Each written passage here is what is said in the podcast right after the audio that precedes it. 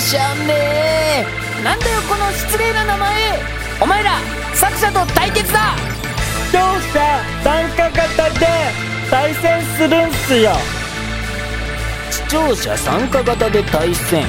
チャカチャカチャカチャカ。あやとり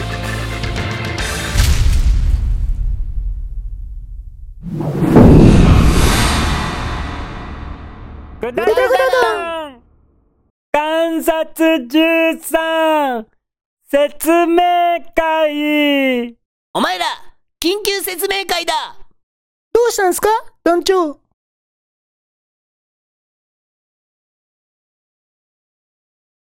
視聴者参加型の対戦が成立してないだろういきなり、何するんすか？何なんだ？前回のあの新コーナーは。あれでどうやって対戦するんだよ？え、そこは視聴者側で工夫してくださいよ。視聴者側の負担が大きすぎるだろう。だいたい、対戦を真に受けた視聴者がディスプレイに指を伸ばして突き指したらどうするんだよ。グダグダ弾で突き指続発ってニュースになっちゃうだろグダグダ弾終わっちゃうぞ。団長突き指は、ないと思います。そんなところは突っ込まなくていいんだよチリリリリリリチリリリリリあ、はい。グダグダ団です。いつもお世話になっております。はい。今、ちょうどその話をしようとしているところでして、ええ。それはもちろん、視聴者には私がうまいこと言いくるめておきますので、ええ、ええ、はい、お任せください。お前ら、緊急説明会だそれは、さっき聞きましたよ。うるさいお前らと無駄話したせいで作者に怒られたじゃないか今回は前回のアニメに問い合わせが殺到したんでその説明会をするように言われてるんだよ。え？何かあったんすか？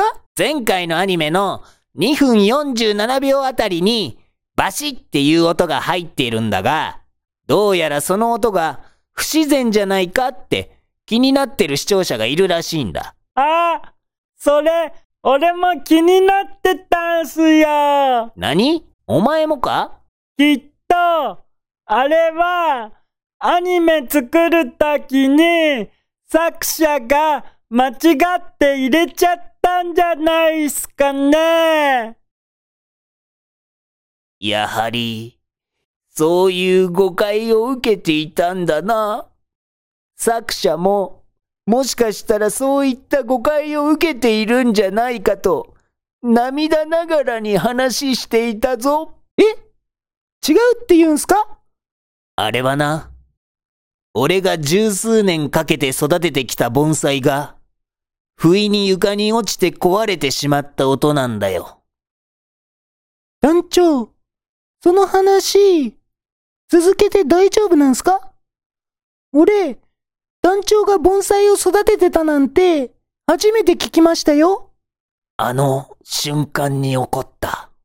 アニメにするつもりもない裏ストーリーだったんだが、俺の人生のパートナー的な盆栽だったこともあって、作者の同情で、せめて音だけでもと、落ちた瞬間の音が、入れられたってわけなんだよ。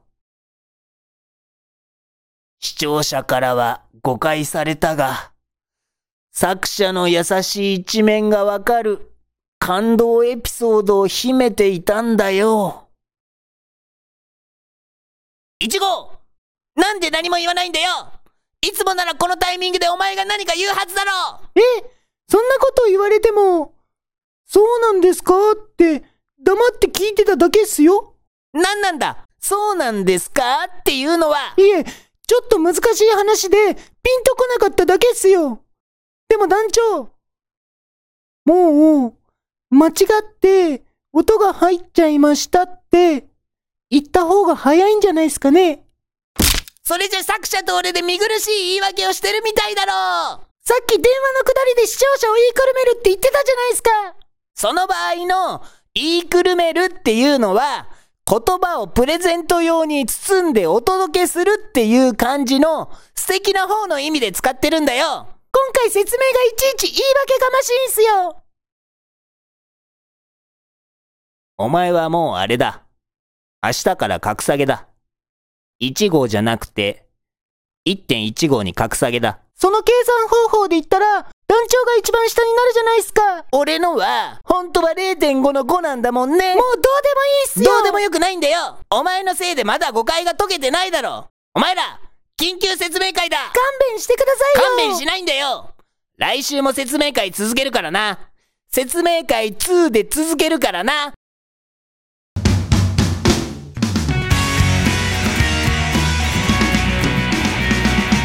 だーだん、だーだん、だーだん、だーだん。俺が団長だ、だ、だん、だ